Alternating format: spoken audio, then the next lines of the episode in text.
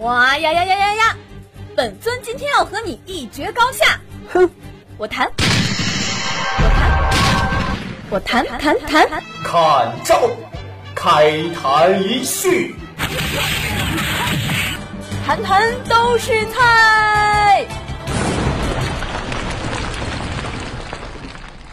啊，在下甘拜下风，不知女侠师从何处？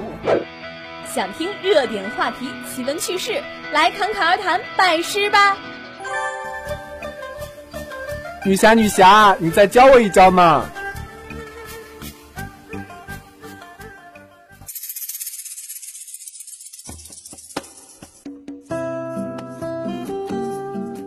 同学你好，你以前穿过校服吗？穿过，穿过，当然啊。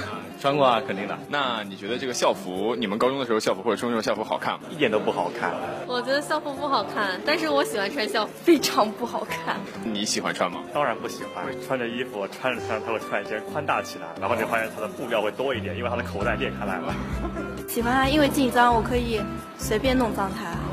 我觉得在初中及以下的阶段穿校服还是不错的。我觉得多多少少能体现一个集体的那种感觉。当然不喜欢，就是当时上学的时候大家都不喜欢，因为觉得它太丑了，而且非常没有个性。但是毕业了以后才发现，其实校服是最万能的。夏天那个校服，春秋可以当外套，冬天可以套羽绒服，特别管用。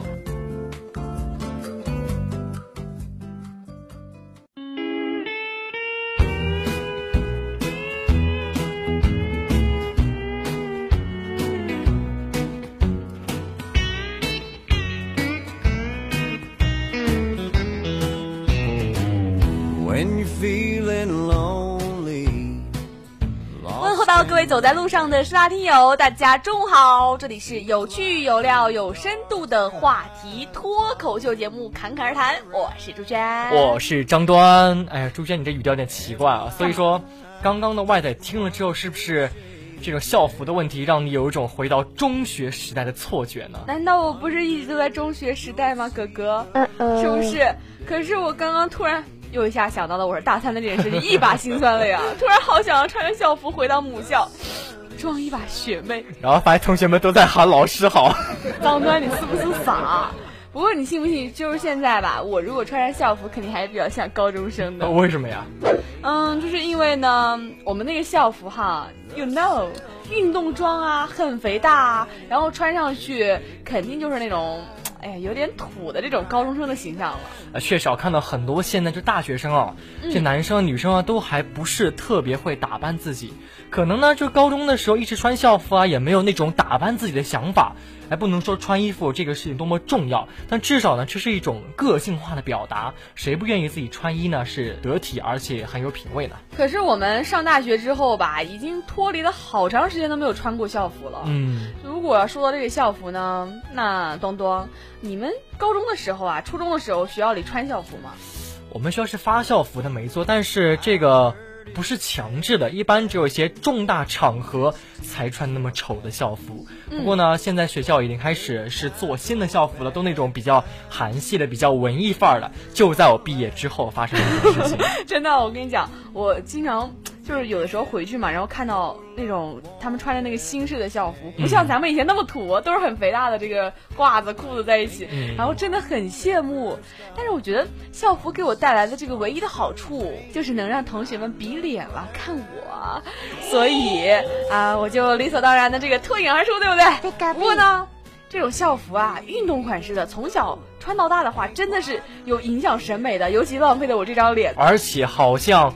长得好看，然后穿的比较丑这种校服的也并不是只有你一个人，是吧？什么？全中国的很多学校都是像这种宽大的运动服款式。嗯。然后呢，肯定不能说是好看了，但是呢，也有不少学生认为说啊，说这样的校服能够避免攀比。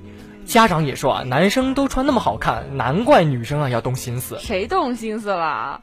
我觉得吧，这校服真的是我们那时候真是拉低的颜值。不过想当年吧，我也是靠着完美的脸庞吸引到众多的这个刚刚情窦初开的高中的小男生们哈。但是呢，也有很多网友表示，校服呢是必须的。可以让大家感到一种平等的感觉。但是呢，我还是不太喜欢这种各种网友晒出来的各种各样的花样的这个校服，因为感觉吧真的是太丑了。可是呢，丑这件事情呢，我认为永远只是相对的一件事情。校服再丑，穿在长得好看的人身上一样是好看。就比如说这个《同桌的你》，左耳，这些电影就彻底证明了一点：长得好看才最重要的。那你这个逻辑啊，我觉得不对。长得不好看可以追求气质啊，追求气质的话，穿衣服那就很重要的一件事情了。我倒是觉得呢，穿校服真的是无可厚非，毕竟它是代表了一个学校的形象，对吧？没错。你看这校服上都印着咱们这个学校的名字，对，对吧？但是啊，如果这个校服真的不好看的话，那就真的会像很多网友所说的，穿出来一点自信都没有哈，防止攀比变成了有点自卑了。我不知道为什么我们的女主播在说前面一小段的时候，一直要摸着自己的脸，我就不太懂了。好，回到我们这话题上，有的网友很有思路说。与其校服丑让学生减少攀比，倒不如把校服设计的好看一点，这样让所有的学生都很好看的在学习。其实呢，更能提升自信。其实现在的校服呢是设计的越来越好了，其实比咱们那时候不知道要好多少倍，对不对？对的。但是那些很丑的校服在他们身上穿起来还是男神啊。反而是有些什么韩剧啊、日剧里面有些长得很丑的穿那个校服还是 only song。对啊。其实还是那句话，长得丑呢就要多读书，对不对，张端？你看那个谁是不是长得好看，穿校服也是男神？我真不知道你是中了这是杨洋什么林更新的毒有多久了。杨洋很帅。不想跟你聊天，外貌协会。哼，外貌协会怎么了？我是天秤座，天秤座。哎，不对啊，好像把自己这个星座设料给黑了一下。不过呢，像咱们演好的这个天秤哈，穿校服都是男神女神，穿其他的那也就国际名媛。我为什么好好的讨论这个校服的问题，总要被你给扯到长相问题上来说？有点深度行不行啊？行行行，那咱们还是先来听一下这个师大听友们对于这个校服都有什么看法呢？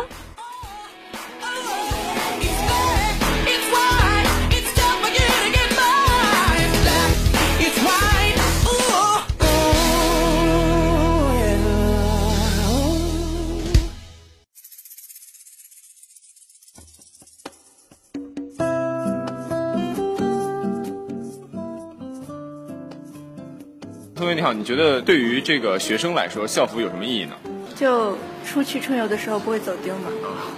校服啊，它代表一个学校，代表一个学校的形象。但是如果说，呃，穿在身上的话，既要美观，不仅仅是学校要形象，我们也要形象。好，校服的意义就是不攀比啊，意义就是，呃，大家一块儿丑，谁也不用嫌弃谁。我觉得校服的意义，从某种程度上说，就是青春的一种纪念吧。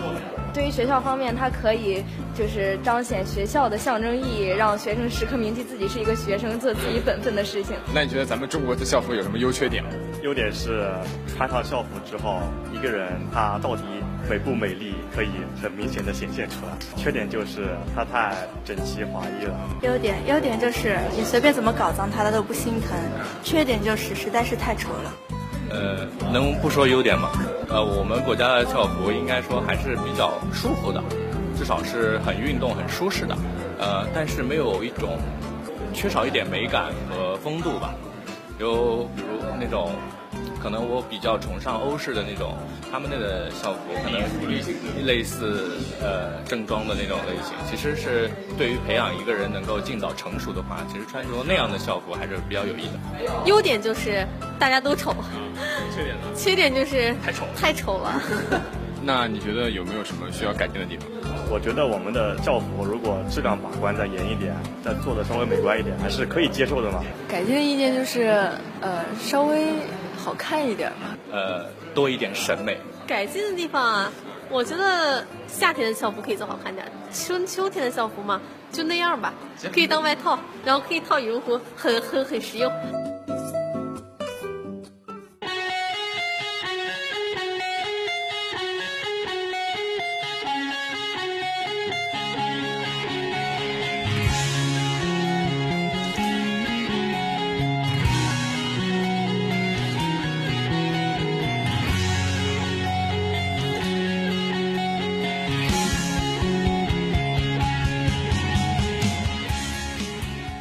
刚刚听完了这一段外采哈，本期咱们的聊天内容就是关于我们的校服。所以说，张端，你觉得外貌对于你来说很重要吗？不重要，对不对？你的意思就是我长得丑是不是？干嘛 想打架？好了，端宝贝你最帅了，穿什么都好看，身材又好。请你狗带，赶快结束这个拉仇恨的话题哈！什么都扯到长相，赶快的，让我们今天一起来纵览天下奇闻，进入今天的开谈一序。本周话题：奇葩说即将收官，大鹏宣布退出主持界。哎，那么在本周啊，我们大家是非常关注的一档高智商、高情商的严肃的辩论节目《奇葩说》，是已经，嗯嗯，是已经进入到决赛当中。你要怎样？好好好。奇葩说最新一期主题叫做“这个穷游值不值得骄傲”。嗯，最终呢，正方的三位陈明、颜如晶、潇潇和反方的秋晨进入到决赛当中。而嘉宾呢，十亿票房的《煎饼侠》的导演大鹏也是非常有这种，呃，震撼的这种爆料一样的，是宣布退出了自己干了十年的主持界，是引来了网友们的激烈讨论。所以说，这个穷游到底值不值得骄傲？这个题目对于宅男来说真的是毫无立场。暑假拿着手机看朋友圈就能浏览世界各地啊，这种体验我估计他们是不会选择穷游的。听你说的这一大堆哈，我跟你的想法真的是一点儿都不一样。穷游呢，我觉得那不仅仅是一个为了玩而玩的事情，可能更多的是一种人生的历练吧。搭着这个顺风车啊，然后有借宿啊，这种曾经可能没有体会过的生活，虽然说看起来很辛苦，但是我觉得肯定会更加的了解那个地方最真实的、最朴实的生活。就像如果你来到我们的安庆呢，我的老家穷游哈，我会告诉你，安庆绝对不会有你总是在说的安庆包子这一种东西。像我们刚刚朱轩所提到这个安庆包子啊，就让我觉得这个话题还其实蛮有意思哈，嗯，而且会让更多同学去选择尝试一下穷游。奇葩说，我觉得这个节目最好的地方就是确确实实让很多网友都能够思考起来。哎，真的是个高大上的节目，我觉得。嗯，你刚刚说到这个选手哈，其实我更喜欢的是什么呢？几位导师，尤其是我觉得最可爱的马东，对不对？天衣无缝的广告植入，我都已经啊，在他这个。软广告之中买了将近两箱的国际扛客大品牌古力多燕麦牛奶带回家了。你知道吗，朱旭啊？现在我们家又买新车啊，都开的是那什么酷炫狂拽哪吒天的什么什么什么三零八 S，而且你知道我开着车的时候还吃着一秒变逗逼的 M M 豆，那真的其实就是一件还蛮危险的事情。对对对。每期呢，这个嘉宾我也是很在意的。像这一季呢，就请来了真的是特别特别多的大牌，像吴宗宪、小 S，然后林心如，还有最新一期的大鹏。这个大鹏呢，从屌丝男士一开始，我就特别的喜欢他，就是那种感觉让你就觉得很接地气、很亲民的那种风范。所以说啊，大鹏其实他不仅仅是做这个电影啊，主持电影、电视剧都还蛮好的。对，然后电视剧有屌丝男士，然后电影有煎饼侠，嗯，做主持他有自己的脱口秀。所以说他这个退出主持界，我觉得还蛮可惜的。真的，我跟你讲，你讲这个到现在我都不太敢相信，大鹏真的是一个特别好的主持人啊，起码是我觉得一直可以学习的一个人。不少网友呢都盯着他说的这句哈，自己是十亿导演的这个梗儿去嚼舌根。但是我觉得像大鹏呢，能够放弃自己做了十多年的这个专业领域的事情，勇于的去追求自己的梦想，真的是需要很大的勇气。这种随性的性格呢，大家喜欢奇葩说不也就是因为这个原因吗？没错啊，大家还是要更多的去支持他的作品，不管他做出什么选择，他有好作品就还是我们所喜欢的大鹏。得嘞，来看到本周话题二：四亿人不会说普通话。根据教育部的一项统计，目前中国有百分之七十的人口具备普通话的应用能力，百分之九十五以上的人能够正确的使用汉字，但是还有相当的一部分人只能听懂单向的交流，相当于全国仍然有四亿人还不能够用普通话进行交流。所以说，张端，你是在北京长大的吧？你这个儿化音，这个北京腔啊，真的是啊，还蛮有 feel 的。开心，张端总是在节目里表现的很会说话呢。不过你知道吗？像我们这种从小就接受普通话教育的，其实呢，一直都没有过感受过那种很困难的从男人啦改变成男人啦。但是像我们这次招到的一些像这个台湾的湖镇的小哥哥啊，这个同学，呃，各位学长学姐，大家好，我是来自台湾的。对对对，就是这个样子。其实我在面试的时候真的是有被迷到，而且感觉呢就是很有感觉。对，然后然后对吧？你说一些有些河南的同学，那感觉真是杠杠的，这什么词儿？还有呢，一些像这个黑龙江的这个正宗东北腔啊，特别豪放，而且还是女孩子居多。你别看我呀，我学不来，我太温柔了呀。啊，是我从小说这个普通话到大就不太会说方言，嗯、但是来了这个南宁之后呢，觉得南宁话真的蛮白的。盼西长得白的不得了，我也晓得我长得白的不得了。不过呢，你知道吗？其实像现在还很多中国人说的呢，都是带有地方特色的普通话。像什么黑龙江普、盐城普、安徽普，还有这个南宁普啊，有的时候觉得 真的特别逗。你像在我老家盐城啊，就原来我老师是教播音的嘛，嗯，那她老公就特别想说一口这个标准的普通话，标普。然后呢，想说这个白色的汗衫小背心嘛，我们盐城话叫做小麻伞，然后呢，他就读成。老婆把我的小妈三给我。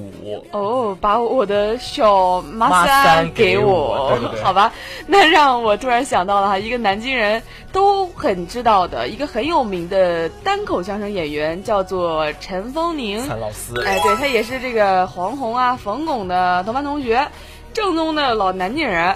他的这个单口相声呢，几乎都是场场爆满哈，我也有幸见识过。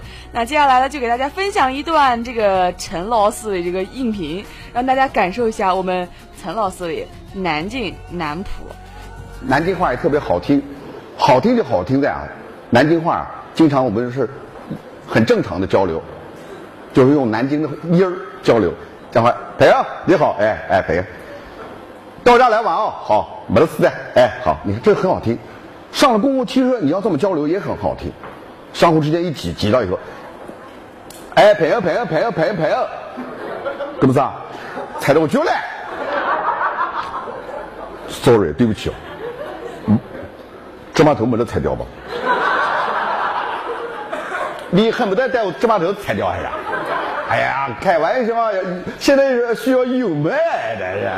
我上班本来就够苦的了，油麦，因为不懂油麦的，他不是跟人玩油吗嘛？你哎呀，到我家里玩，哎，很好听。就怕是什么？就就这么一点事儿，你要踩着了，你就这么说就完了，非要弄那个什么南京奶谱。你想，朋友朋友朋友朋友朋友朋友朋友，喊你朋友。是不是啊？什么跟跟不是啊？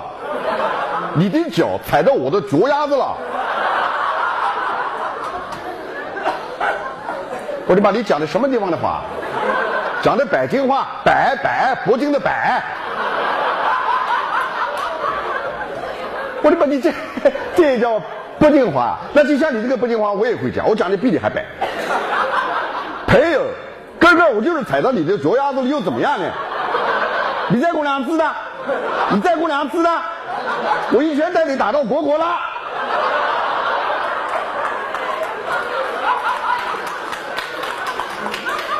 你还带我打到国国拉呢？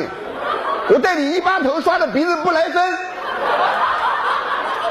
我带你小腿肚子打的靠前转，那你打呢？你要不带我小腿肚子打的靠前转呢，你才狗呢！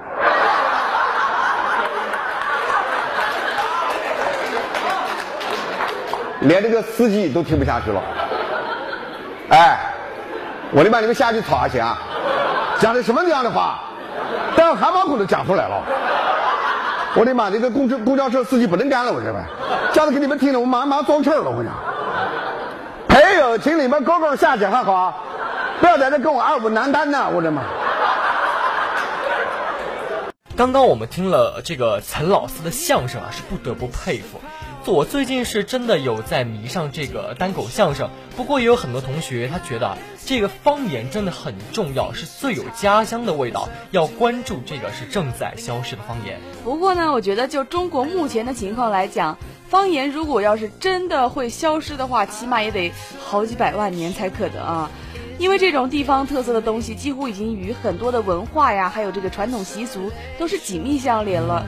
老子明天不上班，上班巴死了个白！我也不知道怎么说了，反正这么有味的四川话都已经被融入到这个流行歌曲当中了。而且有很多网友是觉得这个普通话不应该学，这也不对啊。毕竟啊，像英国有正宗的伦敦腔和音标，而英国呢，同时也有很多方言。一个语言啊，我觉得还是应该有一个标准语站出来，面向全世界的。就像拥有我们这个北京味儿的女主播朱轩一样。这个北京味儿的女主播是说我吗？你这讲的是北京话还是南京话？是不是？好了，别瞎扯了啊！接下来呢，就由北京味儿的这个南京的主播朱轩为大家标准的播读一句，接下来的内容更精彩哟。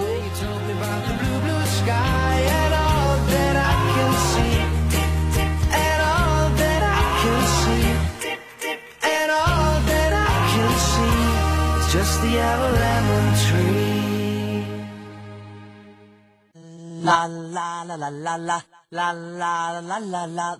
嗯，来点轻松吧。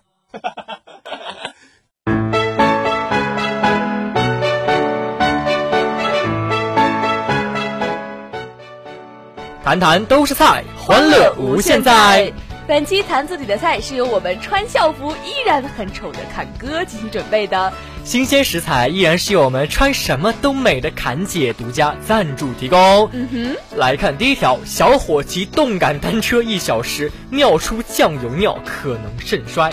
西安二十四岁小伙阿明有点胖，为了找对象想减肥了，第一次去健身房骑了一个小时的动感单车，不料啊，隔天起不了床，尿液还有点变成了酱油色。医院诊断为横纹肌溶解综合症，是剧烈运动过量所致，可能出现急性的肾衰竭。看哥想说，肾不好可是会出大事的呀。来看下一条，真正的坑爹，大学生痴迷传销将父亲骗入伙。说西安的大学生小刘呢，不仅是自己在广西北海陷入传销，还将自己的父亲拉下了水，想让父亲和自己一起大干一场。当父亲被说动准备辞职去找儿子的时候，从网上查到资料，发现自己深陷传销组织，并且呢，最终是通过了志愿者将儿子说服了，暂时放弃了传销。侃姐想要劝小伙子一句哈：传销深似海，万万不可进呐！来看下一条，学霸三十一岁成哈佛教授，小学二年级爱上微积分。近日啊，三十一岁的伊西被竞争为哈佛大学的正教授，是打破了华人纪录。他从小学二年级就爱上了微积分，九岁考上了北京八中智力超长实验班，十二岁就考上了中科大，二十二岁获得哈佛的博士学位，二十四岁任助理教授。这位学霸可不只是会读书，他还热爱跑马拉松、攀岩等等等等。侃哥想说。这样的学霸对于我们来说的唯一意义就是考前拜一拜，膜拜。来看下一条，网上通缉犯恋上云南，住酒店第一天就被抓获，对美丽的云南念念不忘。即使是被警方通缉后，浙江人叶某呢，还是将云南选为了一个藏身之地。谁知道刚刚住到酒店第一天就被昆明的警方抓获了。山东的这起非法吸收公众存款的大案也因此告破。原来啊，这个叶某呢是曾经来过几次云南，对云南的风情是十分的迷恋，所以选择了这个地方。阚姐表示惊呆了，作案您还是千万别来云南呐。来看下一条，外国留学生情侣长沙学汉语比北京好。约安和林佳蕾是加拿大魁北克省人。从今年的新学期开始，他们将在湖南师范大学学习半年的汉语。他俩认为啊，在长沙选择学习汉语是一个非常明智的选择，因为在北京、上海啊，随便逮一个人他就会说英语，说汉语的机会是大打折扣。侃哥想说，我也觉得这是一个学习普通话的好地方。来看最后一条，黑天鹅因太胖体力不支从天上掉下。最近呢，在上海发生了这么一档子事儿，一只黑天鹅从天而降，是落在了大马路上，后来被移交到了当地的动物园儿。动物园的工作人员检查发现，黑天鹅的身体状况良好，怀疑这只黑天鹅可能是从附近的圈养场所逃离出来的，可能是因为太胖了飞不动，中途掉下来了。看姐想说，哎，胖子是没有活路的，天鹅也要减肥呀。好，本期的侃侃而谈到这里就要全部结束了。如果你想要关注到侃侃而谈更多精彩的内容，欢迎关注到蜻蜓 FM、喜马拉雅、校园电台、南京师范大学广播台《侃侃而谈》节目。节目最后呢，依然要感谢本期的导播和我们的记者乔松。我是张端，我是朱轩，我们下期再见，拜拜。